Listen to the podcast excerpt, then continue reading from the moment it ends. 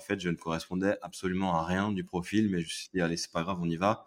Humilité, discrétion, disponibilité, c'est vraiment les trois trépieds. Euh, le foot reste de toute façon le milieu où il y a le plus d'argent. Euh, malgré tout, dans le haut niveau, le médical aujourd'hui, il n'est pas encore valorisé à sa juste valeur par rapport aux responsabilités et aux risques qu'on doit prendre. Et il n'existait pas à l'époque ce que vous avez monté avec Full Physio, qui aujourd'hui est une vraie chance pour les kinés euh, en libéral.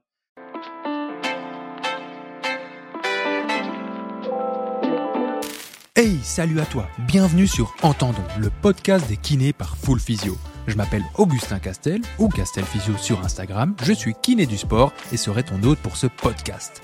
Que tu sois dans les embouteillages, en train de courir, installé confortablement chez toi ou même au cabinet entre deux consultations, on va passer les prochaines dizaines de minutes ensemble à parler de kiné, de santé ou peut-être même d'autres choses qui sait. Alors s'il te plaît, mets-toi à l'aise et surtout, bonne écoute.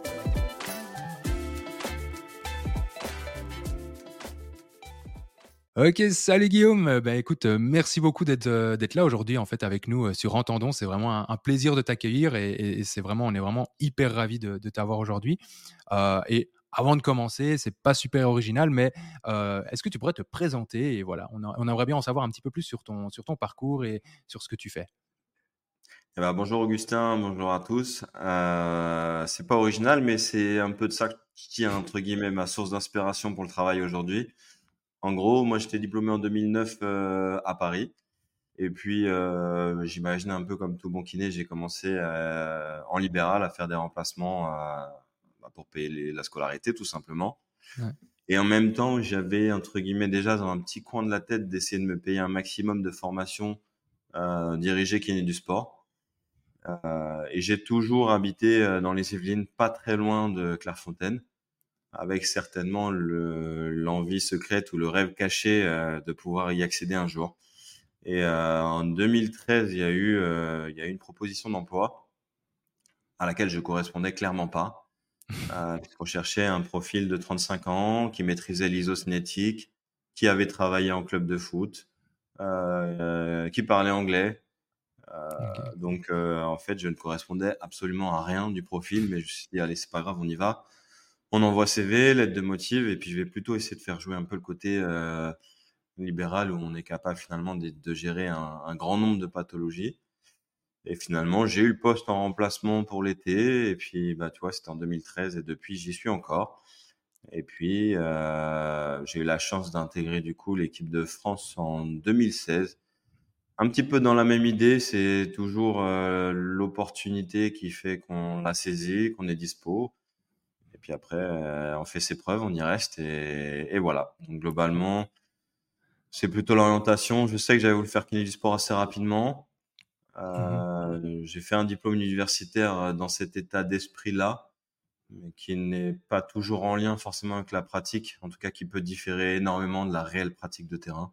Mmh mais tout a été orienté un petit peu dans ce sens-là, sans forcément que ça m'obsède non plus, parce que c'est un peu le risque euh, d'être obsédé par un plan de carrière qui, qui la plupart du temps, n'arrive pas quand on est obsédé par euh, ce type de plan. Ouais, ok. Bah, c'est hyper inspirant. Donc, en fait, au début, tu as tenté ta chance, tu t'es dit, bon, vas-y, euh, YOLO, on, essaye et, et, on voit si je suis pris. Et puis, puis te voilà aujourd'hui kiné de l'équipe de France. C'est trop bien, c'est incroyable. Ok. Bah, c'est clairement ça. C'est grâce au docteur Maillet. Je, suis entré dans son bureau. Docteur Maillet est le directeur du centre médical à Clairefontaine. Ouais. Euh, je suis rentré. À un moment, j'ai envoyé des lettres tout le temps. Hein, et puis lui, il m'a dit euh, si tu veux gâcher du papier, tu peux continuer. Ça m'a motivé un peu plus. Euh, c'est un peu le côté provoque, on va dire, dans le sport de haut niveau, certainement. Ouais. Et puis le jour où il m'a pris en entretien, il m'a dit bah, ta première qualité, je pense, c'est la persévérance. Donc, c'est déjà bien. Ah ouais. après, après c'est resté, c'est top. Trop bien, ben, je pense rien que, rien que ça, tu vois, rien que ça, c'est déjà, je trouve, hyper inspirant, même pour ceux qui nous écoutent, pour les, les, jeunes kinés qui, qui, nous écoutent et les moins jeunes aussi, euh, de, de, voir qu'en fait, il faut, il faut toujours au final tenter sa chance et que tu peux rien essayer et, le résultat est là, devant nous. Euh, ben pas avoir peur de l'échec, je crois que c'est vraiment euh, le côté. Ouais. Pas avoir peur de l'échec et, pas planifier non plus. Parce mmh que le côté trop planifié, il te met trop de pression et t'empêche de travailler comme tu dois être au jour le jour. Ouais, c'est ça. Et bon, bah, du coup, aujourd'hui, on va, on va beaucoup parler forcément de, de, kiné du sport et un petit peu de, de tout cet environnement et, surtout bah, de ton expérience en tant que kiné du sport de l'équipe de France. Alors, je sais que kiné du sport et surtout bah, kiné dans l'équipe de France de foot, ça, ça en fait rêver plus d'un. Mais une première question qui m'intéresserait, et je pense que ça en intéressera pas mal, c'est aussi un petit peu classique, mais qu'est-ce qui seraient pour toi les versants positifs et négatifs, les points positifs et négatifs, si je peux dire ça comme ça, euh, ben, au final de ce versant de métier, euh, bah, parce que je pense que ça doit pas être peut-être tous les jours euh, tout rose ou, tout ou vraiment tous les jours facile. Euh, ouais. Est-ce que tu pourrais un petit peu développer ça euh, pour nous? Alors en fait, pour bien resituer euh, mon contexte professionnel, moi je travaille à l'année au centre médical de Clairefontaine, ouais. qui est un centre de rééducation pour sportifs de haut niveau, où on prend vraiment que du sportif de haut niveau. Donc, mon cœur de métier à l'année, c'est quand même la rééducation. Mmh euh, on a un grand nombre d'outils ici, donc euh, on est assez spécialisé sur tout ce qui est isocinétisme et tout ça. Euh, je dis ça parce que, en gros, mon calendrier annuel, il est partagé entre ma présence annuelle à Clairefontaine et les rassemblements, du coup, en équipe de France. Donc, en, je côtoie l'équipe de France à, à, chaque rassemblement, préparation de compétition. En dehors de ça, je reviens du coup sur euh, mon lieu de travail euh, annuel à Clairefontaine, où mon cœur de métier, pour le coup, il, a, il est vraiment la rééducation, où je dirais le, le challenge qui va m'animer euh, constamment tous les jours, bah, mmh. c'est de trouver les solutions à des soucis de pathologie. C'est vrai qu'en plus, on a, je pense c'est une chance aujourd'hui, mais on ne prend pas forcément en charge des pathologies classiques. Alors, mmh. c'est pas si vrai. On prend des pathos classiques, mais souvent, pour lesquels il y a des complications. Euh, et du coup, c'est un challenge qui, qui, qui m'anime beaucoup ici à Clairefontaine euh, et qui est tout autre. En fait, quand tu vas en sélection équipe de France, tu rentres euh, du coup en sélection avec des joueurs qui sont normalement euh, pas blessés et qui sont là du coup pour exprimer un maximum de, de niveau de performance. Euh, du coup, je, je, je, dis souvent que j'ai presque deux métiers. Mmh un dans la rééducation et un dans la recherche de la performance, mais presque plus dans le maintien, parce que c'est pas moi, à mon humble niveau, euh, en 10 jours, qui va aller faire de la recherche de performance avec un, un joueur international de football. Donc mmh. déjà, le maintenir à son niveau, euh, je pense que c'est notre objectif principal, en tout cas sur de courts rassemblements. Et sur des rassemblements de compétition, euh, bah là, je vais moins faire rêver, mais en fait, le métier de kiné en sélection, Ouais. C'est beaucoup de maintenance, beaucoup de logistique, euh, beaucoup de programmation de matériel. Euh, c'est de l'improvisation. Euh, moi, j'adore le bricolage, mais du coup, ça me sert énormément aujourd'hui parce que ouais. quand tu te retrouves à devoir mettre en place une salle de kiné à l'hôtel, des bains froids, mmh un vestiaire, il y a toujours quelque chose qui va pas. Donc, en sélection, je dirais que j'ai moins cette recherche, je suis moins animé par le challenge de la recherche rééducative. Euh, par contre, évidemment, tu as le challenge de la compétition qui prend le dessus. Donc, ouais. j'ai pour le coup deux sphères qui sont complètement différentes. Euh, là où là où je dirais les choses qui sont moins faciles, c'est qu'en sélection, il y a un truc qui est clair, c'est que tu n'as pas le droit à l'erreur. Et bon, ça, de toute façon, le coach, il te le fera vite comprendre, mais pas que, le médecin qui t'encadre, etc. Euh, on n'a clairement pas le droit à l'erreur. On est souvent j'allais dire souvent seul parce que le joueur que tu encadres, mmh euh, évidemment, tu as tes collègues de sélection qui sont là et qui peuvent euh, t'aider, mais c'est pas la même chose que l'activité de rééducation au centre où, euh, bah, typiquement aujourd'hui, tu vois, on a un staff, on réfléchit à la stratégie qu'on va mettre en place avec euh, nos réathlétiseurs, avec les médecins, ouais. et puis finalement, il y a, y a quand même, il va se dégager une, une idée commune de prise en charge. donc, tu partages peut-être un peu plus cette responsabilité et en sélection, c'est pas forcément le cas. Okay. En tout cas, même dans ton engagement à un sportif de haut niveau, à un international, la priorité, c'est qu'il te fasse confiance. Après, c'est même pas ce que tu vas mettre en place, c'est déjà qu'il te fasse confiance. Mmh. Et euh, ça, ça demande déjà euh, pas mal de ouais. temps. Et comment tu fais, euh, entre guillemets, cette confiance Comment tu l'acquiers? C'est avec le temps? C'est par des actes justement posés C'est un peu tout? C'est forcément avec le temps, parce qu'il y a quelque chose aussi qui est peut-être difficile à accepter, c'est que quand tu arrives en sélection, tu es mmh. de toute façon le kiné que les joueurs voudront pas voir. Ils te connaissent pas encore. Et ça, il faut prendre du recul et bien se dire que c'est pas parce que tu es mauvais, même si je, je m'en cache pas, je dis souvent, les kinés de sélection ne sont pas les meilleurs de France. Euh, c'est pas vrai, c'est pas les meilleurs kinés du football qui existent ou quoi. Par contre, je pense peut-être que c'est ceux qui ont le plus de capacité d'adaptation dans leurs relations humaines. Euh, et je dirais, des fois, il faut avoir aussi beaucoup d'humilité pour euh, accepter de pas savoir, euh, accepter de pas avoir de joueurs. Mes premiers pas en sélection en 2016, euh, bah ouais, il y a, y a, pas grand joueur qui vient me voir, ou peut-être le petit jeune qui vient d'être sélectionné aussi, euh, qui sait pas trop où aller avec qui. Bon bah ça tombe bien, moi non plus, je viens d'être sélectionné entre guillemets aussi, et je sais pas trop comment faire. Et puis euh, en fait, après, il en va de l'expérience, quoi. Clairement, euh, plus tu as d'expérience, plus tu connais les cadres, euh, plus les cadres viennent te voir. Et cette expérience-là, elle est enrichissante parce que du coup, tu, tu sais y faire aussi avec les kinés qui vont arriver nouveaux. Ouais. Euh, même si en sélection, en fait, nous, on a une, une équipe médicale qui est stable depuis 2016, Ah, qui va de pair avec le coach et le médecin. Ça n'a pas changé. Et en fait, quelque part, bizarrement, depuis 2015-2014, au centre médical, c'est quasiment la même chose. On a réussi à stabiliser grandement l'équipe. Et bah, cette stabilité-là, en fait, euh, elle, elle donne beaucoup de confiance euh, aux joueurs. Ok. Et vous êtes combien de kinés euh, ici Voilà, dans, dans, le staff, etc. Alors, à, dans le staff équipe de France, on est 4 kinés et à Clairefontaine, on est 6 kinés.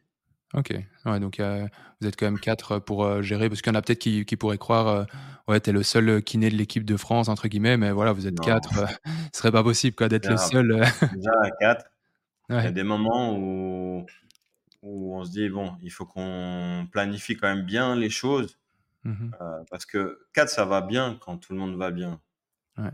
mais quand, malgré tout, un joueur qui est sélectionné, il va pas arriver en sélection euh, sans petit bobo. Il y a toujours un truc à ouais. faire, un truc qu'il a pas soigné. Mmh. La sélection, c'est un rêve pour les joueurs et même s'ils ont un petit truc, un petit ischio qui titi, ils, ils vont pas le dire. Ils vont venir euh, et après, je pense qu'ils savent aussi qu'on va les prendre en charge, qu'on va pouvoir mettre en place euh, mmh. une stratégie thérapeutique sur le quelquefois le peu de temps imparti. Euh, mais avec euh, un maximum d'armes parce que malgré tout, ils sont pour le coup, ils sont avec nous à 100%. Ouais. Là où en club, bah, ils vont, ils vont à leur entraînement, ils font un peu de soins, ils rentrent chez eux. Mmh Donc, ouais. ça veut dire qu'on va pouvoir agir quand même sur plusieurs paramètres euh, de récupération, de sommeil, de psychologie, mmh euh, de soins évidemment, mais. Ouais, tu les encadres beaucoup plus, quoi, à ce moment-là. Exactement. Ok. Et bah, voilà, en entendant tout ça, je pense qu'il y, y, a beaucoup de kinés qui vont, qui vont nous écouter, qui, qui aspirent peut-être à, à, aussi devenir euh, un jour kiné de l'équipe de France ou de, d'autres sports. Ici, on, on prend le, foot, mais voilà. Euh, tu as, un petit peu, je pense, répondu déjà euh, au début, mais pour toi, bah, qu'est-ce que tu, quel conseil tu pourrais donner à, à peut-être ces jeunes kinés qui sortent d'école, qui se disent, OK, euh, le, sport de haut niveau, c'est tellement euh, tellement loin pour moi parce qu'il y y, y a tellement d'étapes à franchir. Quel conseil et aussi quelle qualité peut-être il faut pour pouvoir espérer un jour peut-être bosser euh, dans ce type d'environnement vraiment assez particulier quand même euh, C'est vrai que j'ai déjà répondu, mais il y a beaucoup de choses, dont certaines qui me tiennent à cœur, qui viennent peut-être plus de mon caractère, mais que je, pour coup, je ne connaissais pas. Mmh. Euh, je pense que cette place en équipe de France, je la dois aussi à l'entraîneur des gardiens, Franck Ravio, euh, qui est euh, un entraîneur emblématique sur l'INF, puisque c'est lui qui prend en charge euh, la formation des, des gardiens INF. Donc l'INF, c'est les petits jeunes qui sont en formation chez nous. Okay. Et puis, euh, bah, quelquefois, il s'est blessé, donc j'ai eu, j'ai eu affaire à lui en soins, etc. C'est vraiment un personnage emblématique. C'est quelqu'un okay. qui a beaucoup de charisme, euh, qui, qui, qui a un profond respect pour, bah, pour, pour toutes les valeurs du sport. Et puis, euh, je pense que je dois aussi euh, ma place, en tout cas le fait que j'ai que j'ai pu être euh, favorisé entre guillemets euh, auprès du coach euh, par Franck Ravio. Et il y a quelque chose que j'aime beaucoup. Euh, il dit toujours discrétion d'abord, disponibilité et compétence. Et c'est quelque chose qui me reste beaucoup, même sur les stagiaires que je peux encadrer à Clairefontaine, ouais. où je leur dis souvent, et moi le premier, hein, je suis sorti d'école. Je, je trouve qu'on est on n'est pas bon à la sortie d'école. On n'est pas bon parce que euh, on en a rigolé en préambule et ils l'ont pas entendu. J'ai parlé de BP, mais c'est vrai que tu sors d'école, si on reprend un peu le schéma EBP, bah t'as l'expérience clinique, t'en as pas. Donc, tu vas pas aller te valoriser avec ça et tu peux même pas te protéger avec ça puisque tu n'en as pas. Euh, les préférences du patient, bah, il me semble bien que sans expérience clinique, aller euh, mettre en place euh, des conseils ou, même mmh essayer de, d'insister sur des choix de ton patient, quand tu n'as pas d'expérience, ça reste très compliqué. Donc en fait, il reste quoi? Il reste le côté science. Et c'est le côté où je pense les jeunes kinés se cachent peut-être trop aujourd'hui. Mmh et moi, ça des fois, ça me peine un peu parce que OK, EBP, c'est important, mais à la base, moi, j'ai fait un diplôme de masseur kinésithérapeute. Euh, je pense pas qu'il y ait beaucoup de kinés qui massent aujourd'hui. le problème de, ça pour moi, c'est que dans, dans masseur, bah, ça fait intervenir la main, hein, la thérapie manuelle. Et que ça, si on s'y met pas, et dès l'école, c'est-à-dire si on n'accepte pas d'être mauvais, mais de faire quand même, bah, on gagnera jamais en expérience là-dessus. Mmh et le deuxième souci de ça pour moi, c'est que bah, c'est pas que masser des choses qui vont pas bien ou aller palper des choses qui vont pas, parce que de toute façon, t'as pas ton référentiel de ce qui va bien. Donc, c'est aussi oser aller euh, toucher, masser, palper, euh, même quand tu sais pas. Et je pense qu'en, c'est un peu bizarre de dire ça, mais je pense qu'en kiné libéral, un des trucs qui m'a servi, et mais tout le monde se reconnaîtra, c'est qu'il y a des fois tu bluffes, tu sais pas, et donc tu mets en confiance ton patient parce que tu l'as sous la main, que tu vas le palper, Mmh et je trouve que c'est nécessaire. Et tant qu'on n'a pas l'humilité de se dire, euh, je suis pas bon et j'ai pas l'expérience euh, clinique manuelle, mmh bon, ça c'est un des premiers points qui, pour moi, euh, va pas pouvoir le faire pour aller dans le haut niveau. Les joueurs, ils ont besoin pour le coup euh, de cet aspect manuel. Ouais. Et le deuxième point, bah, c'est justement de, pour faire valoriser ses compétences manuelles, il faut oser. Et un des trucs où, qui, m'a fait défaut, euh, je vais pas dire pour accéder à l'équipe de France, puisque de toute façon, il ne savait pas ce que je valais. Donc euh, le docteur ne savait pas ce que je valais, j'avais pas travaillé avec lui. Par contre, je me suis dit à un moment que si on est venu me chercher, c'est pour une compétence, c'est pas pour euh, parce que j'ai fait un diplôme de kiné du sport et des formations. Ouais, non, ça c'est clair. Si je peux donner un conseil précis aujourd'hui, c'est la prise de risque qu'il a fallu prendre à un moment. C'est-à-dire que je ne suis pas en équipe de France pour euh, faire des massages, des étirements, euh, des straps. Tout, comme je disais tout à l'heure, tout, tout kiné du sport, c'est le faire.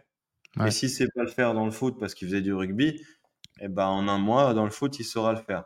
Ouais, c'est ça. Par contre, là où je me suis remis un petit coup de pied au cul quand même, c'est me dire mais moi, si on m'a pris, c'est aussi parce que je suis de Clairefontaine et que j'ai une expertise dans la rééducation.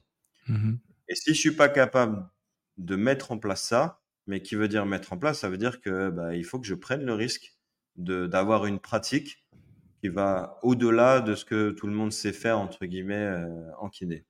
Mmh euh, c'est très stressant, c'est clair, parce que ça veut dire qu'avec un joueur, il y a un moment où tu vas lui dire euh, oui, on va faire ça, et le joueur il va dire quoi T'es sûr de ce que tu fais? En vrai, non, t'es pas sûr. Sauf qu'en fait, si tu vas pas et que toi-même tu te persuades pas de ce que tu fais, euh, tu n'auras pas les résultats escomptés dans ton traitement. Donc, euh, c'est peut-être même mon conseil numéro un. Euh, il mmh faut oser et prendre le risque à un moment, même s'il va falloir les considérer, les risques, mais tu peux, tu peux pas te cacher derrière la science pour ça. Et c'est en ça que je disais qu'il faut avoir un minimum d'expérience sur des choses où tu prends des risques. Et je peux te donner un exemple concret. Hein. tu vas faire une onde de choc focale ou autre à quelqu'un. Le joueur, il dit T'es sûr qu'on peut la faire la veille du match? Ouais, il faut être sûr de toi. La réponse qui viendrait à tout le monde sur un joueur international, c'est ah, il vaut mieux viser 48 heures avant ou 48 heures après. Ouais, on sait jamais. ça, en fait, tu fais plus rien. Ouais, c'est ça. Et, euh, à chaque fois, je dis, je suis pas sûr à 100%, mais je sais que l'onde de choc, elle peut t'amener un gate control qui peut être bénéfique. Peut-être mhm. que tu auras mal ce soir, mais je pense plus que tu auras le gate control. Mais évidemment, non, je suis pas, je suis pas sûr à 100%. Donc la prise de risque, en fait, elle est un petit peu permanente mais euh, elle va avec cet aspect de confiance qu'on doit euh, gagner auprès du mmh. joueur. Ouais, c'est ça. Donc en fait, il faut vraiment euh, accepter cette incertitude tout en ne la montrant pas spécialement et en, montrant aussi une, bonne confiance parce que je suppose que si tu enfin je conçois pas qu'un kiné bah, par exemple comme toi puisse manquer on va dire d'assurance devant un joueur moi je pense que les joueurs ils sentent beaucoup ça et si tu arrives et que tu es un peu dans tes petits chaussons et que tu fais oui, mais je sais pas trop, euh, directement, s'ils sentent une faille, ils vont faire écoute, mon gars, Euh, moi, j'ai besoin de quelqu'un qui, qui soit sûr à 100% et, et, et si t'es pas trop sûr, euh, emmène-moi un autre parce que je pense qu'ils, j'ai l'impression qu'ils doivent être assez exigeants au final et ils ont le droit de l'être parce que c'est quand même leur vie qui, qui joue à chaque fois. Enfin, je veux dire, c'est leur carrière, quoi. Donc, euh, c'est leur, c'est leur outil de travail et voilà. alors j'ai petite nuance sur ce que tu as dit parce que il faut montrer que tu sais de quoi tu parles. Ouais. Mais faut pas montrer non plus euh, que tu sais trop de quoi tu parles. En fait, j'entends là par là que toi, tu as le droit d'avoir euh, tes failles aussi. Et euh, clairement, j'explique toujours à mes joueurs, on va faire ça, pour ça. À 80%, je pense que ça va marcher. Mais attention, à 20%, il y a des choses que je ne maîtrise pas non plus. parce que le danger d'arriver trop confiant, bah, l'excès de confiance, on le connaît tous. C'est pas que dans la prise, prise en charge. Mmh Mais je pense que les joueurs de, haut niveau, ils aiment aussi cette honnêteté-là. Ok, euh, ça c'est intéressant. On ne peut pas leur garantir. Euh, mmh je te prends un autre exemple. On fait des renforcements excentriques sur isocinétique euh, en sélection avec des joueurs qui n'ont peut-être pas accès à la machine en club parce qu'ils l'ont pas ou parce que le staff n'aime pas ou autre. moi, j'en fais tous les jours à Clairefontaine. Donc, c'est une prise de risque que je prends parce que je sais ce que je sais où je vais. C'est en ça que je te dis que l'expérience, elle te donne la confiance pour ça. Mmh Maintenant, oui, il va y avoir des DOMS. Euh, donc, euh, mon boulot, ça va être plus de le rassurer par rapport à ces DOMS. Euh, et c'est plus là qu'il y a cette incertitude de 10-20%, mais qui doit être partagée. Ouais. Pas il pourquoi je la garderai pour moi. Je la partage avec le joueur. Et si le joueur il s'intéresse à ce qu'il fait et à son corps, il va la partager. par contre, si tu n'as pas été honnête, euh, et qu'il a des DOMs et qu'il euh, il se sent pas bien pour faire son match et que tu l'avais pas averti de ça, ouais. Ah bah, c'est bon, t'es pas bien. Tu peux commencer une valise. Ouais. pas dire deux parce que tu peux être encore défendu par le doc, mais voilà. Ouais. Ok. C'est ça qui est un peu plus difficile à gérer. Ok, je vois. Ouais, donc euh, assurance, mais pas arrogance, et assurance mesurée aussi et partagée aussi avec les joueurs. Quoi. C'est une, histoire d'équilibre, quoi. Au final, c'est. Ouais. Humilité, discrétion, disponibilité, c'est vraiment les je vais le mettre en sauf qu'au-dessus, bah, il faut que tu mettes tes compétences. Il ne faut, pas, faut, pas être trop humble, faut pas être trop discret. Sinon, tu vas pas mettre en avant tes compétences. Et ouais. coup, il faut être disponible. Ça, c'est le truc à doser et qui est pas facile non plus. Mmh ok. Et ici, j'aimerais rebondir sur euh, aussi quelque chose. Bah, on parle souvent de la gestion de la charge euh, bah, pour la dans la réduction du risque de blessure, etc. Euh, bon, on sait que les joueurs, ils ont quand même une grosse charge d'entraînement. Euh, je ne sais pas à quel point est-ce que c'est à toi de gérer ça euh, en tant que kiné de l'équipe de France. Est-ce que c'est à toi de gérer ça dans, l'équipe, leur gestion de la charge d'entraînement, etc. Ou alors c'est plus le prépa physique? Et si c'est à toi de la gérer, comment, quels moyens est-ce que vous mettez en place peut-être dans, dans l'équipe pour gérer justement cette charge d'entraînement qui, qui doit quand même être assez intense, surtout en période de pré-compétition, compétition, alors, je dirais que de toute façon, dans une équipe, normalement, cette euh, gestion de la charge, elle est forcément partagée. Dans la mesure où chacun des acteurs agit euh, sur le joueur, que ce soit les préparateurs physiques, les réathlétiseurs, euh, le coach même et les kinés, il y a forcément une gestion de charge qui va dépendre de chacun de ces domaines. Donc cette gestion de charge, elle est forcément partagée et, et ça me fait penser que la communication d'un staff, c'est primordial. Et pour ça, en équipe de France, je vais pas dire j'ai de la chance, euh, je touche du bois parce que c'est pas une question de chance. Si... Et on en revient à ce qu'on disait tout à l'heure. C'est d'abord une des qualités, je pense, pour être dans les hauts niveaux, c'est de, de, savoir communiquer, euh, de savoir mettre les mots. Euh, il peut y avoir des tensions évidemment, mais à partir du moment où on a instauré une communication, bah même vis-à-vis -vis du joueur, il le voit, et ça veut dire que va découler tout de suite cette gestion de charge. Après, en termes d'outils, il faut pas se leurrer, c'est plus tu vas dans le haut niveau, plus c'est compliqué. C'est compliqué parce que de toute façon, l'intensité la fréquence des matchs aujourd'hui, bah, elle fait que euh, il y a une partie de ta gestion de charge que tu peux pas gérer. On va pas demander aux joueurs de gérer sa charge sur un match. Mmh euh, ce qui fait que nous, ah bah, avec le prépa et les collègues kinés, il va falloir déjà gérer la récupération. Donc, on n'a même pas forcément à se dire euh, quelle charge il a eu, mais déjà gérer la récupération. Après, il y a plein d'outils qui sont utilisés aujourd'hui. On peut évidemment, on peut parler des GPS, on peut parler, euh, euh, je vais pas les citer, mais des, d'échelles d'évaluation euh, d'efforts et autres. d'applications qui peuvent exister. Mmh ouais, c'est ça. Il y a plein de choses qui existent. Sauf que quand on travaille dans le haut niveau, on sait comment les joueurs y remplissent ça. Et en fait, ce qui, me, ce qui me pose toujours souci, c'est de me dire que on met en place des échelles quantitatives d'efforts, donc qui ont pour objectif d'objectiver quelque chose pour peut-être rassurer le staff, mais aussi surtout gérer ce qu'on va mettre en place derrière. Mmh Sauf que on objective des résultats qui sont, euh, pour le coup, une subjectivité de ressenti du joueur. Ouais.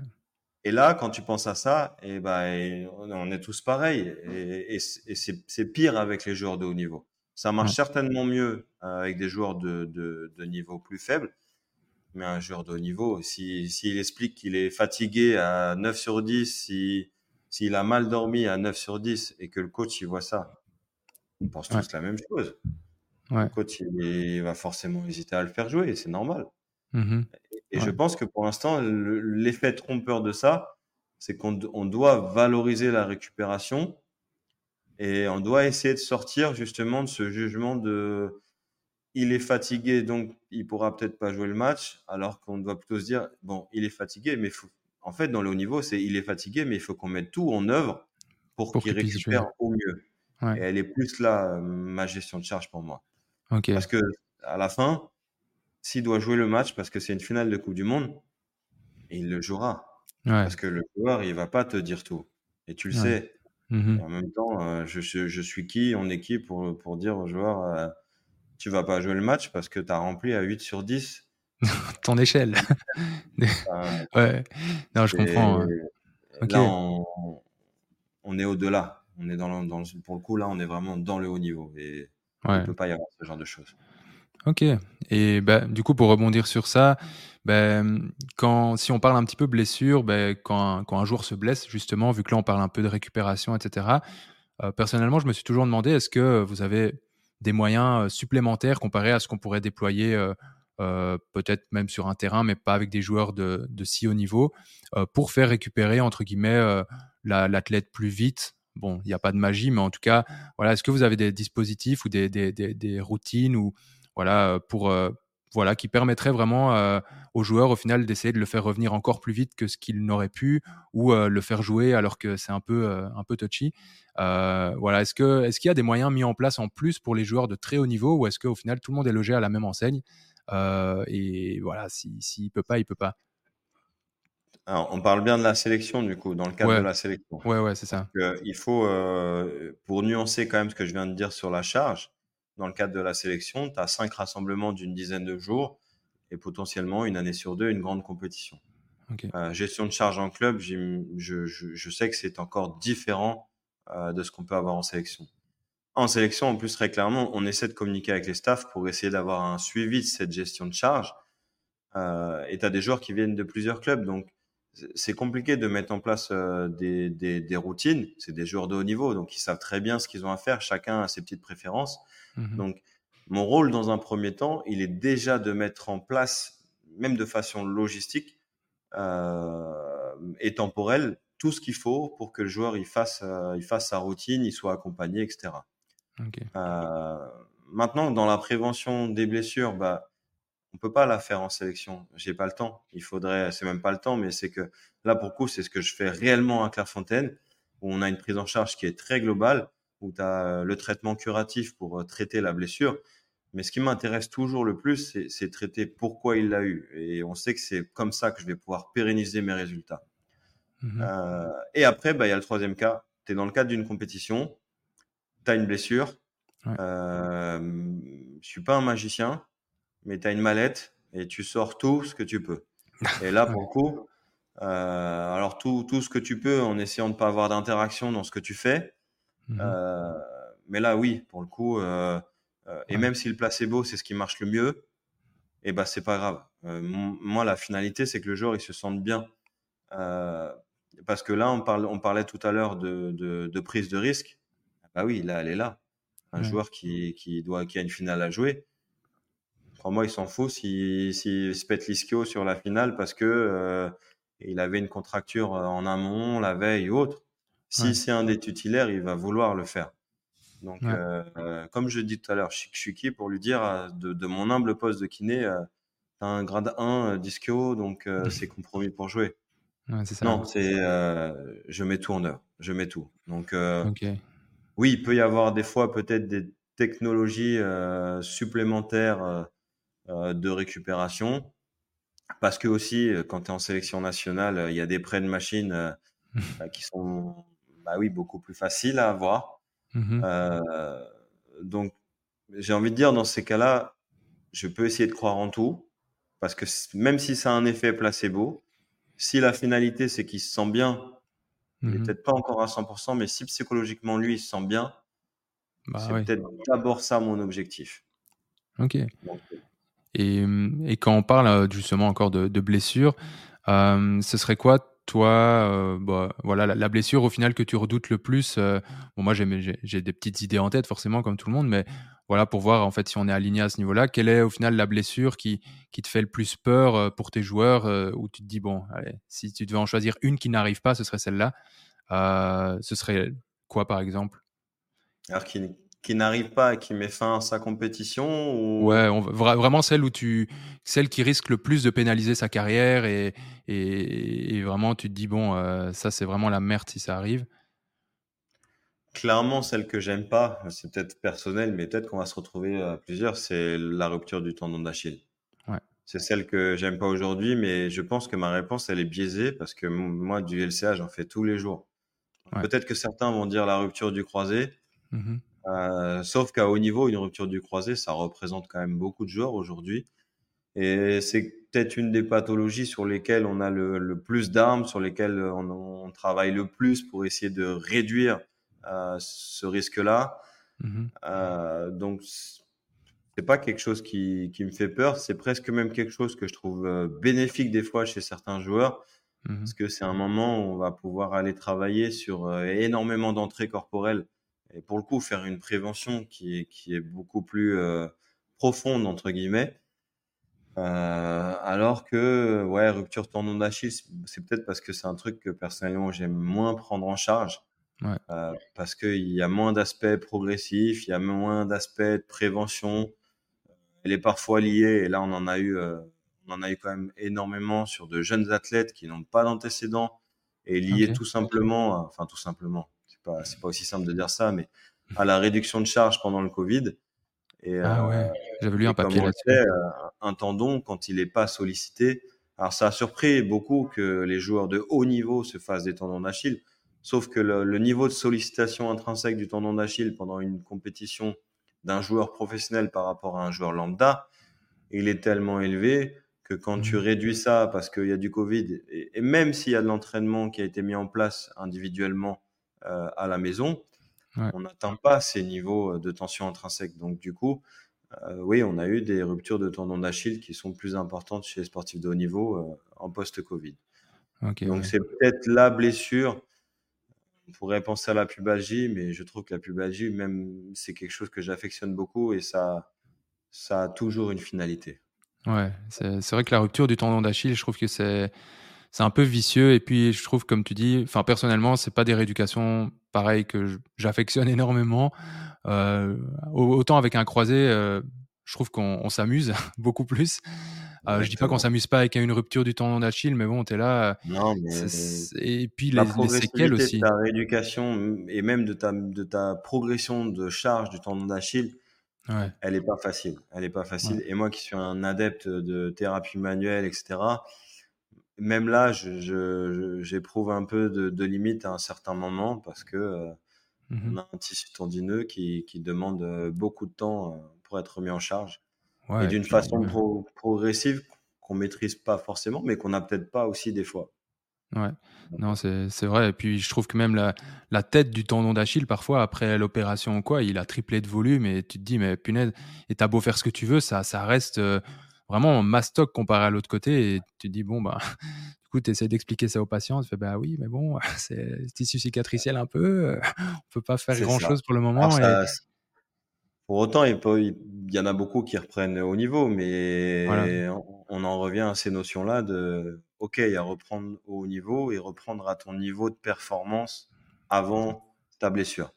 Bon, on, sait, on se pose déjà le cas dans les LCA, mais à titre personnel, j'ai l'impression d'avoir plus d'armes pour, euh, pour emmener mon joueur, entre guillemets, à un haut niveau de performance post-LCA plutôt que post-rupture tendon d'Achille. Ah oui, bah, je, pense, je, suis, je suis totalement d'accord avec toi et je pense que de toute façon, on a plus de ressources, comme tu as dit très bien. Dans la littérature, euh, le croisé, c'est la star. Hein. Je pense que ça fait 10 ans et je pense que c'est que le début, honnêtement. Quand tu vois les. Il y avait un papier qui était sorti qui montrait vraiment les courbes qui montaient, montaient, montaient euh, dans les, la, la, fréquence des publications sur le croisé. C'est exponentiel de fou. Tendon d'Achille, euh, ouais, c'est moyen, moyen. Quoi. Donc, c'est vrai que c'est moins évident. Et, mais du coup, ici, euh, bon, je passe un peu du coq à l'âne là parce que c'est une question qui n'a rien à voir avec ce dont on vient de parler. Euh, c'est un petit peu, euh, voilà, j'ai souvent entendu et je pense pas être le seul que travailler en, club en tant que kiné, là, on, on parle même pas du, haut niveau, mais voilà, en club de foot, etc. souvent, j'ai entendu des échos que les kinés se sentaient un peu mal considérés, voire entre guillemets mal payés, etc. Au niveau de la rémunération et que c'était assez ingrat parfois. Euh, voilà, je voulais avoir ton avis là-dessus. Est-ce que c'est quelque chose qui, selon toi, est cadenassé vraiment plus au, à la kiné du sport en bas niveau, si je peux dire ça comme ça, hein, mais on, se comprend. Euh, ou alors, est-ce que, euh, est-ce que à haut niveau, c'est mieux, mais il y a quand même, enfin voilà, quelle est aussi la place du kiné dans une équipe de très haut niveau comparé à quand tu es entre guillemets à un niveau un petit peu inférieur dans les équipes? voilà, quelle est la, considération vraiment du kiné euh, Qu'est-ce que tu en penses, toi, à différentes échelles, on va dire? Euh, en fait, là, je vais devoir parler un petit peu à la place de mes collègues qui sont en club. Parce que pour le coup, moi, je travaille pas en club. j'ai la grande chance de pas travailler en club. J'ai une, grande autonomie au niveau du centre médical où on a une vraie relation de confiance avec les médecins et on n'a surtout pas l'aspect euh, pression, pression du club, pression du coach, pression du staff technique. En sélection, on l'a un peu, mais comme je disais tout à l'heure, il y a beaucoup de communication. Donc, euh, globalement, c'est quelque chose qu'on arrive euh, à bien gérer. Mmh euh, pour autant, bah, je travaille avec, on, communique avec beaucoup de kinés de clubs. Aujourd'hui, ce qui, ce qui me fait peur et ce qui me fait réellement peur, c'est que je trouve que la place du kiné en club, elle décroît. Elle décroît ah clairement par rapport à ce que c'était il y a quelques années. Elle décroît peut-être parce que euh, il y a beaucoup de cellules de performance qui, te, qui, se, mettent en, qui se mettent en place euh, et dans laquelle en fait euh, les kinés prennent pas forcément beaucoup de place. Et j'ai peur que le kiné de club euh, soit de plus en plus cantonné à faire des soins euh, de récupération mmh et à pas être forcément toujours bien associé à la réathlétisation. Ouais. je dis ça dans le sens où nous, la réathlétisation, elle commence en en post-op, post-blessure directement. Mais on travaille euh, main dans la main euh, avec les prépas et il n'y a pas de différence par rapport à ça. Euh, le... Alors qu'en club, je, je, pense qu'il y a des grands clubs qui tendent vers ça grâce à la cellule de performance. Et peut-être qu'il y a d'autres clubs où les choses, elles sont encore beaucoup trop cloisonnées aujourd'hui. Et on en a parlé il n'y a pas très longtemps, et je pense que c'est une notion qui va, qui va être évoquée. Mais les prépas, le secret médical, normalement, ils n'y ont pas accès.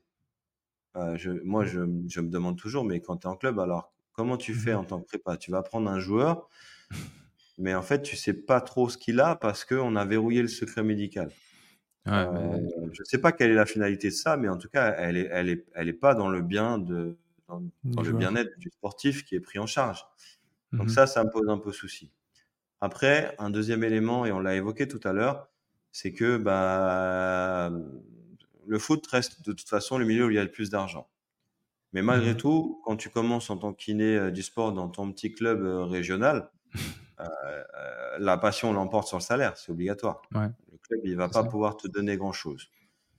Et ça pose pour moi un souci au fur et à mesure des années, c'est que, et c'est normal, je le reproche pas aux jeunes kinés qui sortent parce que j'aurais peut-être fait la même chose si j'avais pas eu la chance d'avoir la voix que j'ai aujourd'hui. Mais ça veut dire qu'en fait, en jeune kiné, on va accepter certainement à un moment des postes euh, peu rémunérés, qui parfois vont même pas rembourser l'essence qu'on va mettre pour aller euh, aux séances d'entraînement, mmh euh, pour se faire une expérience. donc on va se la faire, mais en fait, il se passe quoi? Bah, t'es pas entouré, parce que généralement, la plupart du temps, dans mmh des, dans des clubs de bas niveau, je rencontre plutôt des jeunes kinés du sport. donc, qui manquent d'expérience, qui essayent de mettre en place des choses, qui peuvent faire des erreurs, qui peuvent en plus être pénalisés des erreurs qu'ils ont fait par le staff technique ou autre. Mais regarde autour de toi sur des clubs de bas niveau, il y a des kinés qui vont à l'extérieur, dans des clubs de foot, j'entends. Ils n'ont pas de médecin. Donc, ils doivent en plus, des fois, prendre des responsabilités de médecin. Pour un salaire qui ne va pas couvrir ces responsabilités-là, soyons clairs. Donc, c'est quelque chose qui est, qui, est, très compliqué. Et en fait, il n'y a, a, même pas de progression. Il y a un gap entre le bas niveau et quand tu arrives dans le haut niveau. Euh, malgré tout, dans le haut niveau, le médical aujourd'hui, il n'est pas encore valorisé à sa juste valeur par rapport aux responsabilités et aux risques qu'on doit prendre. Et ça, on en revient à ce que je disais tout à l'heure. Euh, quand tu dois prendre en charge un joueur, tu as une prise de risque. Il y a un moment où tu dois tenter quelque chose, voir si ça passe ou si ça passe pas. C'est obligatoire. Ça, c'est pas trop valorisé au niveau médical, donc euh, ça reste compliqué. Et, et, en club, bah, en club, euh, moi, je suis en centre de rééducation. La plupart du temps, le week-end, on ne travaille pas. En club, tu travailles au moins 6 jours sur 7. Ouais, c'est du non-stop, quoi. Euh, c'est peut-être une des qualités que tu dois avoir. Elle sera largement utilisée. Ça, c'est clair. ouais. Donc, euh, je pense qu'il y a encore beaucoup, beaucoup, beaucoup de, de différentiels selon les clubs euh, sur les salaires des kinés. Maintenant, on est dans le foot, donc je n'ose même pas parler des autres sports ça. Où là, pour le coup, il y a forcément la passion. Euh, c'est ça. Tu vas pas, tu vas pas être kiné de club de, de, Ligue 2 ou autre sans être un minimum passionné par ce que tu fais, par le club, par, par mhm. ces choses-là, mais ça peut pas être pour le salaire, ça c'est sûr. Mais c'est ça que j'ai toujours trouvé dommage. Alors tu vas me dire c'est facile à dire, mais au final j'ai des amis ou des collègues qui, qui travaillent en club de, on va dire moyen bas niveau ou même un petit peu plus haut, mais et qui se disent ok moi ça fait x années que, que je travaille euh, voilà je me, rends disponible etc et au final bah, il y a cette espèce de routine où bah c'est pas comme dans, quand tu es, euh, au bureau de 8 à 17 et à un moment on te donne une, prime ou quoi. Là c'est une espèce de routine et le club ça lui va très bien parce que ça reste sur des, on va dire des, bases euh, financières d'il y a, x années. Et puis il n'y a pas d'évolution et j'ai l'impression qu'il y a quand même un moment où tu peux être passionné mais euh, tu as un moment, tu as quand même envie d'être rémunéré euh, un minimum aussi pour l'expérience que tu acquiers au fur et à mesure des années. Et je pense que c'est et c'est pas parce que tu as envie d'avoir cette rémunération plus élevée que tu es moins passionné, mais je pense qu'il y a un moment où la passion peut, peut finalement s'essouffler en se disant, ben, ok, pourquoi je travaille au final? Genre, euh, on a tous besoin de manger le soir aussi. je veux dire, alors tu vas me dire que souvent on couple, enfin, voire tout le temps, on couple cette activité avec une activité en cabinet, mais mais ouais, c'est vraiment. Souvent, mais tu imagines la charge de travail pour le coup, on parle de charge de travail de joueur, mais pour le kiné qui bosse en libéral, qu'il sort à, à ses entraînements. C'est ça. Je, je comprends que ça, ça puisse, euh, ça puisse s'essouffler euh, mmh s'il n'y a pas un retour à un moment, et c'est pas, c'est pas une honte que de dire qu'un retour financier soit, soit forcément valorisable. Parce que pour le coup, tu as acquis une expérience, qui veut dire acquérir une expérience, dit aussi forcément prendre plus de, de responsabilités ou plus de risques sur des prises en charge. Mmh euh, elle va forcément au service de ton joueur. Donc, euh, et, qui dit au service de ton joueur dit aussi pour qu'il puisse être disponible dans un pourcentage euh, de, d'intensité et de compétence qui soit le plus haut possible par rapport à son match. Donc, mmh ça, ça reste compliqué. Et moi, je suis mal placé pour parler de ça, comme je t'ai dit. Je n'ai pas travaillé en club. Aujourd'hui, j'aurais du mal à y aller en club pour le coup j'aurais du mal à y aller parce que euh, j'aurais l'impression de ne pas trouver euh, l'équilibre aussi entre la vie professionnelle et la vie perso. Je suis passionné par ce que je fais. Mmh Maintenant, je sais aussi que si tu n'es pas bien en vie perso, c'est compliqué d'être bien en pro et que cet équilibre-là, il faut, il faut savoir le protéger euh, au maximum. Et c'est en ça que j'ai de la chance parce que je sais où je suis à Clairefontaine. Euh, s'il faut que je travaille le week-end, il n'y a aucun souci. Je vais travailler. Il y, a, il y, a, des rééducations avec des sportifs de haut niveau qui demandent à ce qu'on soit là. Ouais. Maintenant, c'est pas mon quotidien. Et quand je pars en sélection, bah, en fait, 5, 6, 7 ans, 8 ans avant, selon le moment où tu commences, tu connais tes périodes. Donc, euh, tu sais exactement quand tu pars et quand tu reviens. Ouais. Donc, on est moins dans cette incertitude de club dans laquelle il règne malgré tout une, une pression de résultat euh, par rapport à à la mise mmh en place euh, tactique qu'un coach veut, veut, faire pour choisir ses joueurs pour le match euh, du jour J. Quoi. Ouais, c'est ça. Ok, non, c'est intéressant de voir que voilà, il y, y, a plusieurs façons de trouver son équilibre aussi et que c'est chouette d'entendre que toi, en tout cas, tu as, as, trouvé vraiment ta, ton, ouais, ton bon équilibre pour leur dire encore une fois. Trouver ma voix. Pour, pour être honnête avec tous ceux qui écoutent, je, moi je dis souvent que c'est ma prison dorée à Clairefontaine. Ah ouais? Et que ah, je dis prison, ça fait un peu, mais parce que je mmh suis tellement bien ici, j'aime toujours tellement ce que je fais et, et heureusement, bah, tu vois, par le biais de d'interviews avec Full Physio, ça me donne ça me donne beaucoup de recul et ça me permet de revaloriser ce que je fais chaque jour, de pas m'essouffler, de pas prendre les choses euh, pour une routine, de valoriser la chance que j'ai de travailler ici. Même si je pense qu'en vrai, en, en, libéral, j'arrivais à le faire déjà régulièrement mmh euh, et que c'est ce qui me permettait euh, de tenir. Mais en libéral, ce qui m'a permis aussi, entre guillemets, enfin plutôt ce qui m'a donné le signal d'alarme de me dire, et il n'existait pas à l'époque ce que vous avez monté avec Full Physio, qui aujourd'hui est une vraie chance pour les kinés euh, en libéral. Mmh. Là où j'ai tiré la scène d'alarme, c'est recevoir une ordonnance pour une pubalgie et, et me dire, ok, pubalgie. Qu'est-ce que c'est? Pubis, ok, c'est ça. Bah, je vais masser des adducteurs et puis mettre un peu de travail en. Et, là, j'ai honte, j'avais honte. Tu rentres le soir, tu peux pas être satisfait de ce que tu as fait. Ouais, tu, euh, devant le patient, tu restes de marbre, mais après, tu, tu rentres le soir, tu fais oh là là. Bah, le patient, il sait pas, donc tu peux lui faire gober ce que tu veux, en fait. C'est ça qui est, terrible aussi, c'est que si tu n'as pas l'humilité de te remettre en question, l'humilité de, de, de, te dire que ah ouais, là, je suis pas bon. Ouais. Bah, tu peux pas progresser, en fait. Et on en revient aux qualités requises pour euh, travailler à haut niveau. Ouais, au final, c'est pas c'est pas le patient qui va ou très rarement qui va te dire bon qu'est-ce que qu'est-ce que vous foutez euh, comme tu dis. Euh, c'est pour ça que je pense qu'il y a des thérapeutes et je vise personne en soi euh, qui qui, qui s'enferment dans un espèce de de, de, de canevas où ils, restent à faire la même chose, qui sans se renseigner sur le côté, etc. Et, et au final, bah, c'est, je pense, un peu dommage parce qu'ils ils prennent la validation des patients comme validation ultime de leur pratique. Et je pense que, comme tu dis si bien, il faut, ouais, il faut prendre du recul. Et je pense, si, si tous les tous les X, tu te dis pas, OK, est-ce qu'il y a des choses que je pourrais améliorer ou quoi ou, bah, En fait, c'est que tu as peut-être perdu un petit peu cette, euh, cette soif d'apprendre ou j'en sais rien, ou cette, prise de recul. Et je pense que ça, ça doit faire partie, en tout cas, quelle que soit notre expérience, euh, que ça fasse un an ou dix ans. Euh, enfin, moi, en tout cas, j'espère dans, dans 20 ans encore me dire, bon, qu'est-ce que je pourrais encore améliorer dans ma pratique, etc. Parce que je me dis, le jour où je me le, si je me le dis plus un jour, c'est qu'il y aura peut-être plus de choses que, que prévu à améliorer. donc, euh, donc voilà. Mais il faut être entouré. Tu vois, je dis souvent, j'ai critiqué un peu BP tout à l'heure, mmh même si euh, aujourd'hui dans l'équipe à Clairefontaine, je suis le plus vieux. Mais j'aime ce que les jeunes y ramènent parce qu'en fait, c'est grâce à eux que je peux me remettre en question. Que je me dis, ah mmh. ouais, aujourd'hui, il y, y a, plein de façons de tester ça. Il y a des plateformes de force, il y a ceci, il y a cela. Ouais. Bon, je dis souvent, il faut que je me remette en question, il faut que je sache de quoi on parle. Après, on a, on, l'a pas évoqué, hein, mais je dis souvent attention à la dispersion aussi. J'ai toujours euh, fait des formations dans le sens de ce que j'aimais faire euh, pour en connaître un peu, mais je mets toujours en garde les stagiaires ou j'interviens dans des organismes de formation sur des formations de kiné du sport, des formations longues, et je dis toujours il faut avoir un petit peu euh, les tiroirs de ce qui se passe dans la psychologie, dans la nutrition, euh, dans la prépa, dans la réathlétisation même. Ouais. Mais moi, je suis kiné du sport. Je suis pas kiné du sport, réathlétiseur, euh, nutritionniste, psychologue, préparateur physique, coach mental, magnétiseur, neuromoteur. Et ouais. ça, c'est un danger, je trouve, pour les étudiants qui sortent aujourd'hui. Il y a trop de choses à faire.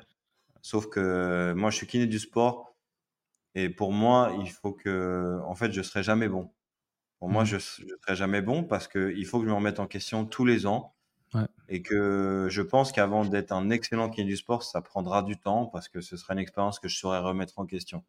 Donc évidemment, j'essaye d'avoir des formations complémentaires. J'essaye d'être entouré, d'écouter ce qui se passe ailleurs.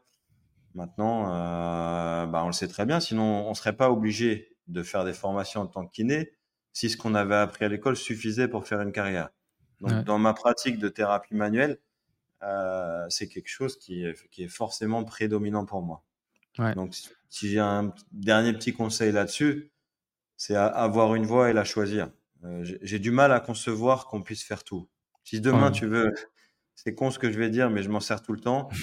Euh, si, si demain, et toi le premier Augustin, tu veux te faire opérer ton genou parce que tu as un croisé, tu vas voir qui moi, je te demande pas de nom, mais tu vas voir qui. Un chirurgien. Et lequel? Alors, spécialisé, spécialisé dans le genou, évidemment. Bon, Ouais. et Non, ouais, tu vas clairement. pas avoir le spécialiste de la hanche? Ouais. Pour Ouais, autant, je ça que peut être. spécialiste de la hanche, il pourrait peut-être te le faire. Ouais. Mais tu vas pas avoir celui forcément qui est un peu généraliste et qui sait faire de tout. Et on est tous pareils. Ouais. Je me, je me fais quelque chose à la main demain je vais pas voir le même chir- chirurgien spécialiste avec lequel on bosse à Clairefontaine. Je Mhm. vais chercher euh, celui qui s'occupera le mieux de ma main. En plus, je suis kiné, donc euh, Ouais, tant qu'à faire, je vais chercher le spécialiste. Mhm. Et c'est en ça, des fois, que je fais un peu les parallèles, ou plutôt que je mets, je fais un peu une mise en garde sur. euh, Mhm. Essayons d'être le plus performant possible dans ce qu'on a choisi à être kiné du sport. Ouais. Ce qui n'empêche pas de se former à faire de la réathlée, etc. Mais des fois, j'ai le sentiment de me dire que, ok, bah, tu veux être réathlétiseur, bah, il faut être réathlétiseur. Dans ces cas-là, consacre-toi peut-être à 100% à ça. Ouais. Et Et, c'est- et- ouais. et si on est tous honnêtes là-dessus, si les choses se font pas comme ça, c'est parce que le kiné est le seul à être rémunéré en France par la sécurité sociale.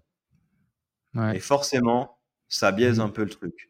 Et c'est pareil pour l'ostéo- l'ostéopathie. Je fais de la thérapie annuelle. J'ai j'ai pas fait d'école d'ostéopathie, mais tous les ans, j'essaie de faire un petit un cursus court pour me Mhm. remettre à jour, pour échanger. Euh, je sais que si j'étais en libéral, peut-être que je me poserais la question.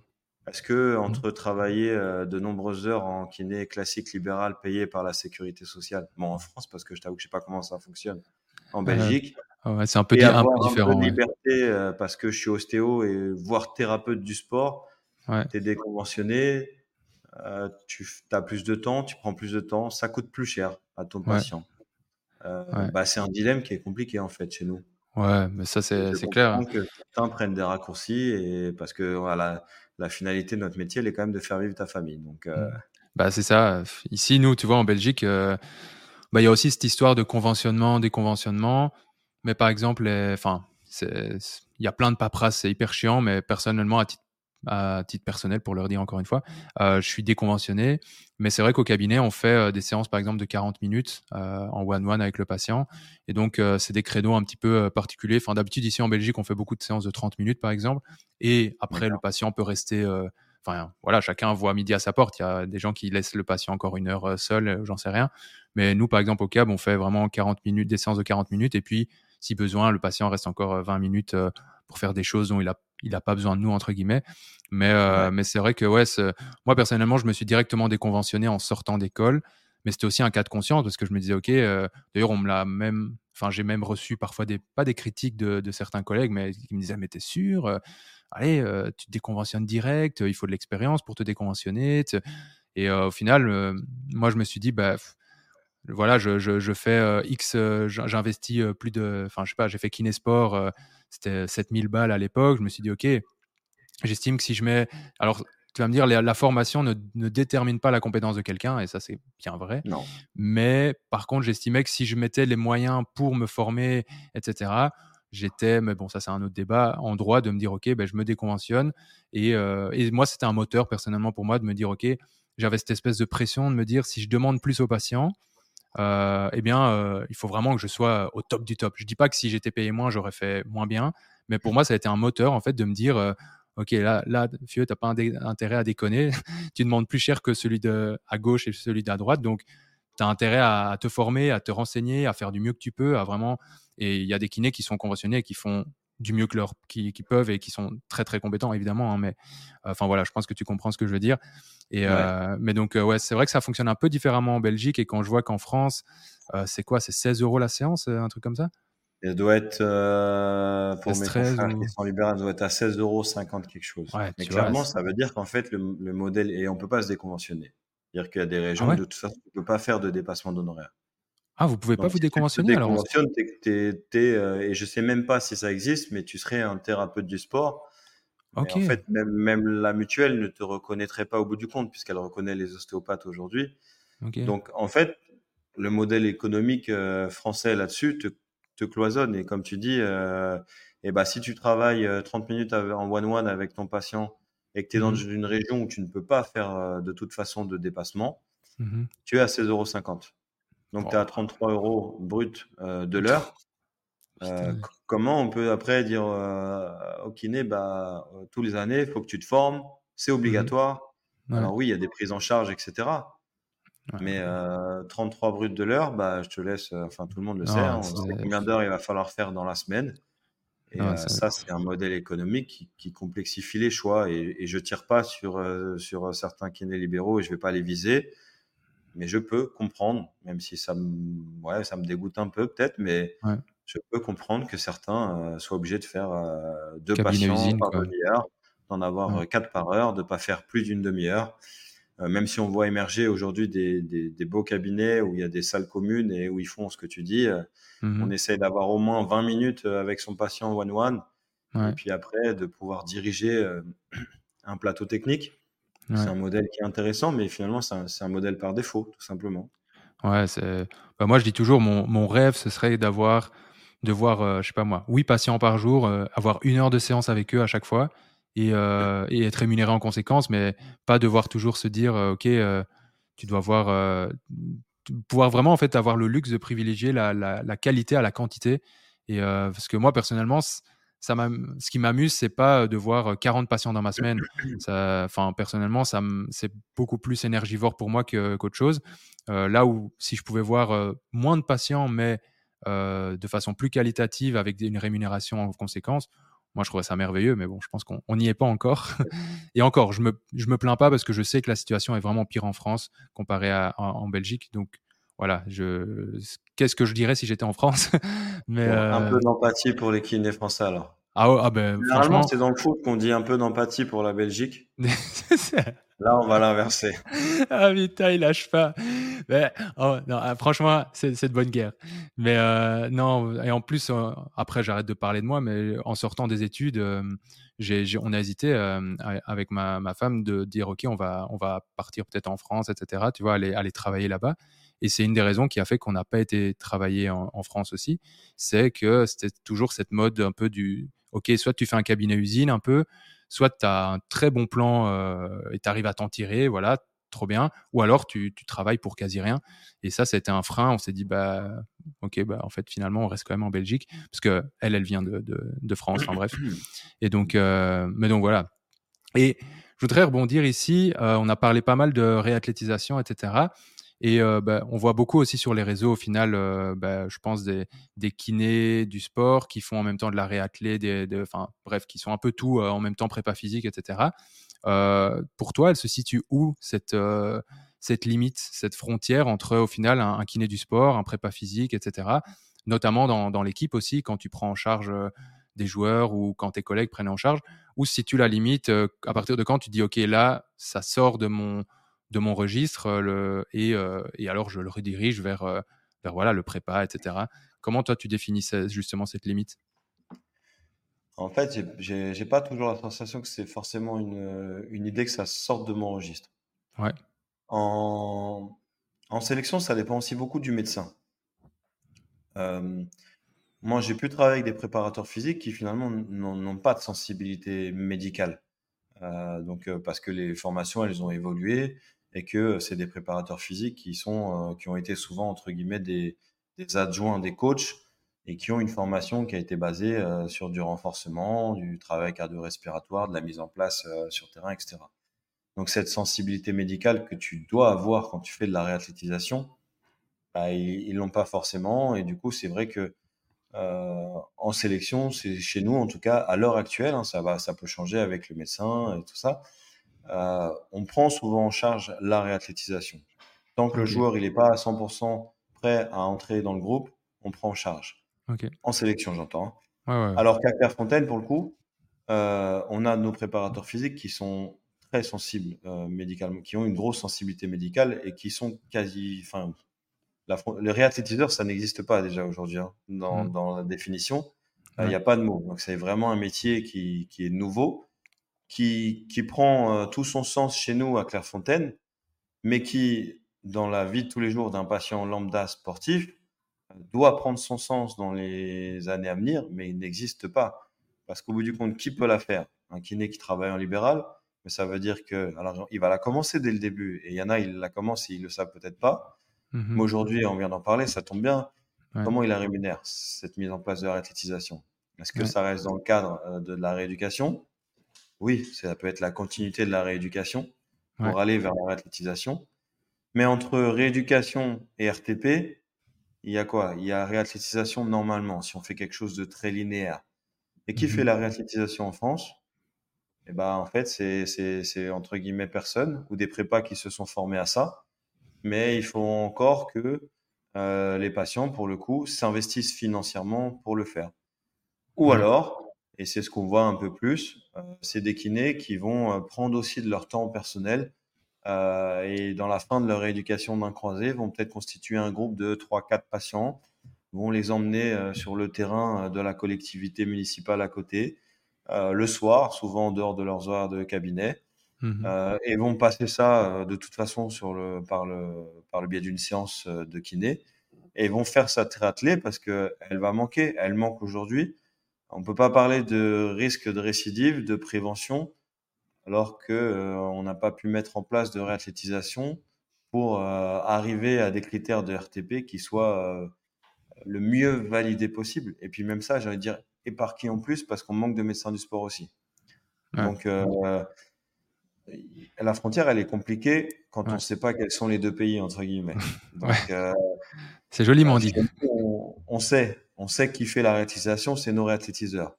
Et pour autant, on n'aime pas parler de frontières parce que elle est main dans la main. Des fois, c'est plus un pourcentage. Peut-être qu'au début, c'est 80, 80, 20, 80 kinés, 20% réathlétiseurs.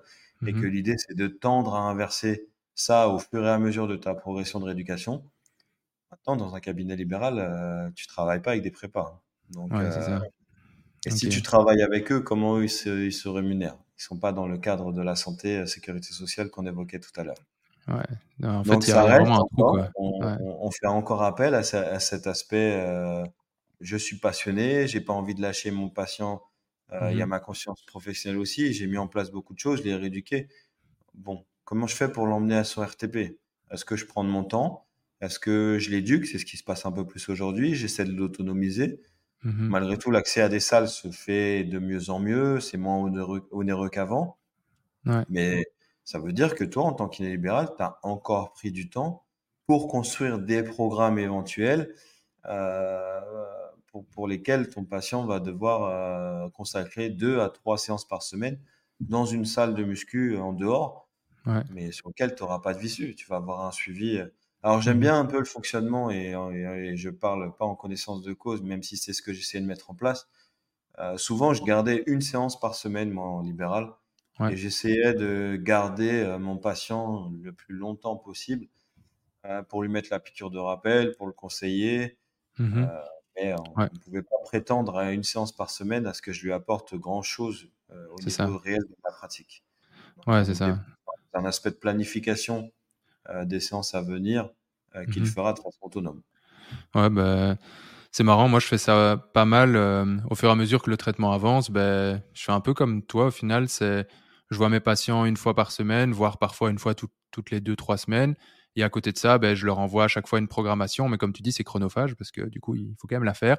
Et, euh, et, alors, on se voit pour essayer à chaque fois de pousser un peu plus les exercices, voir un petit peu au niveau des charges. Euh, ça lui apporte aussi, un, je pense, ça apporte un cadre aussi aux patients de venir jusqu'au cabinet, de, ouais, de, se sentir un petit peu pris, pris en main.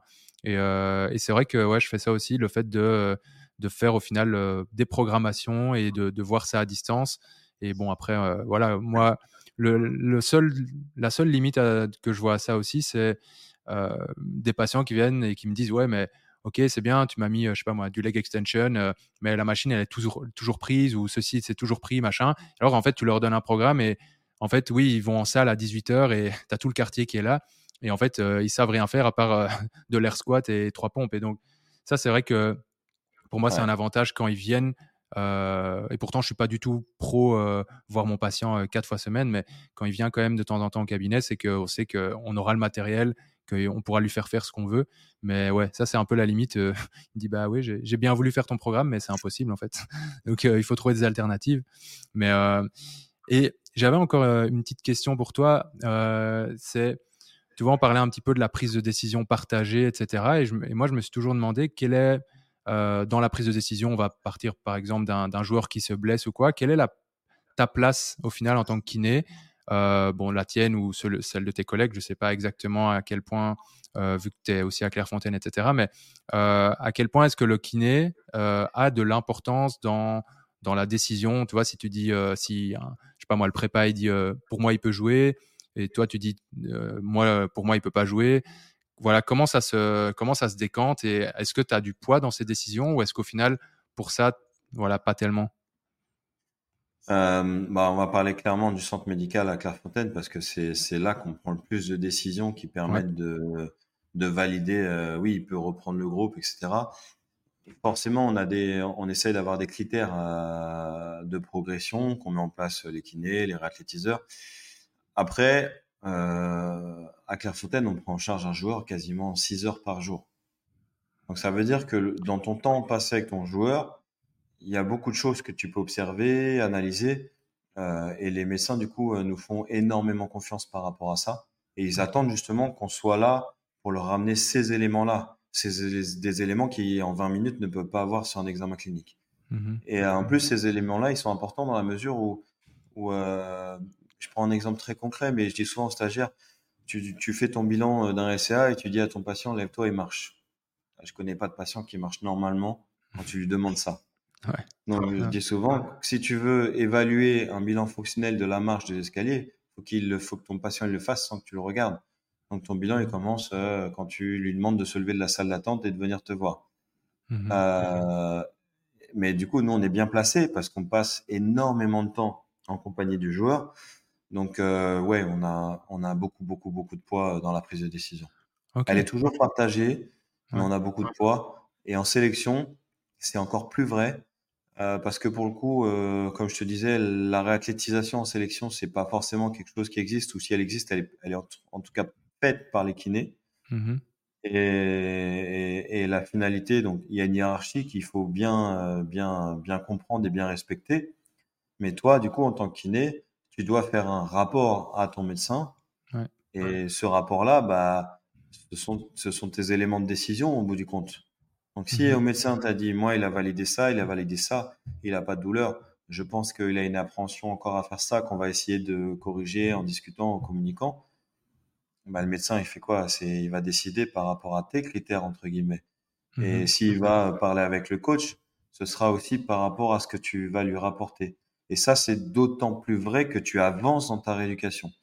Là où, en fait, en début de rééduc, le médecin, il a peut-être des fois plus de poids parce qu'il a de l'imagerie, il a un examen clinique, il a une évaluation de la douleur qui, qui a du sens. Alors qu'au fur et à mesure que tu emmènes ton joueur, bah là, les critères, il a plus d'imagerie, l'examen clinique, normalement, sur table, il est asymptomatique. Mmh L'évaluation de la douleur, elle a dû normalement se réduire aussi. Et du coup, on fait appel à des critères qui sont euh, des fois un petit peu plus euh, subjectif, sauf si on fait intervenir euh, des tests avec des machines hautes, mais, mais les tests prendront pas la décision pour toi non plus. Ouais, c'est ça. Ok. Oh, mais ça, c'est chouette à entendre voilà, que le kiné euh, n'est pas effacé à ce niveau-là et que, voilà, on a, on a quand même ce, point un peu de la décision. Et quand j'entends que c'est vrai que tu passes 6 heures avec le joueur, euh, c'est fou, ça, c'est dingue. Non, on n'est pas effacé parce que les médecins du sport nous valorisent. Voilà. Et euh, peut-être qu'en club, le, poids du médecin, il est plus difficile pour valoriser les kinés. Euh, et moi, j'ai pas ce souci, ce souci-là du coup en sélection et au centre médical à Clairefontaine. Ok. Et euh, bon, bah, je, je vois le, le, temps qui file là, ça fait 1h07 hein, quand même. Donc avant de te laisser tranquille, parce que je t'avais dit, bon, on, fait, on fait ça généralement pas en une heure, on essaye de. Hein. Bon, on avait trop de choses à se dire.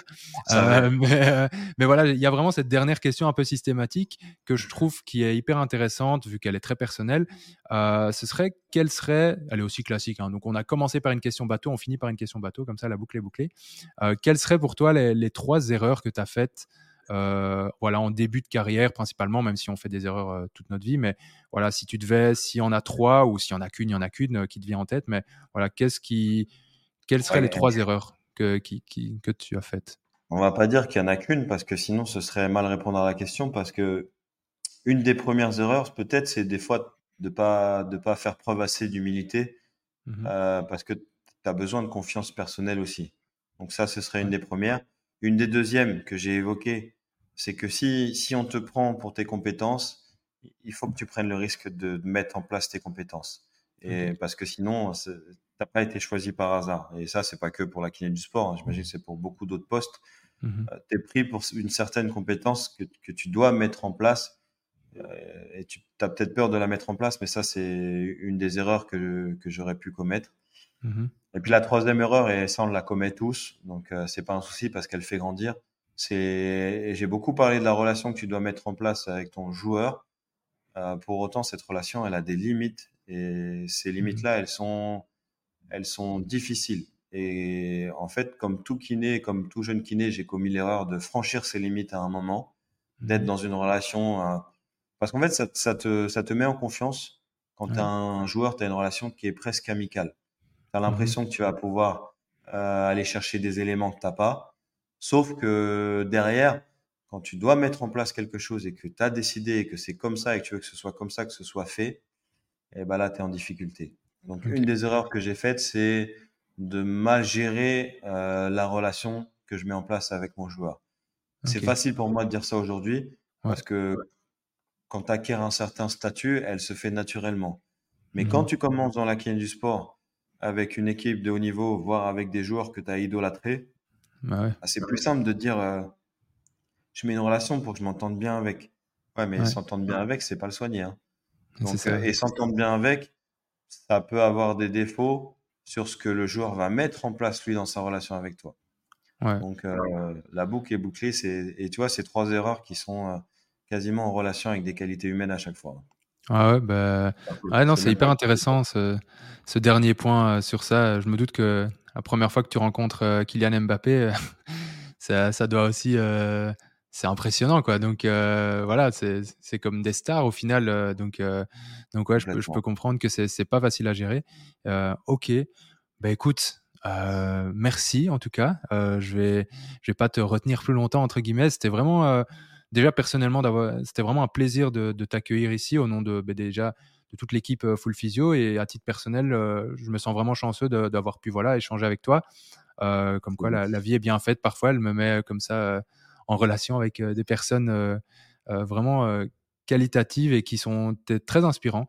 Et, je sais que voilà, j'ai beaucoup de collègues bah, avec qui je travaille qui, qui seront curieux d'entendre un petit peu tout ce qu'on s'est dit aussi, parce que forcément, tu, tu représentes aussi un goal aussi, hein, tu vois, là, ton, ton, parcours, etc. Donc c'est vraiment chouette.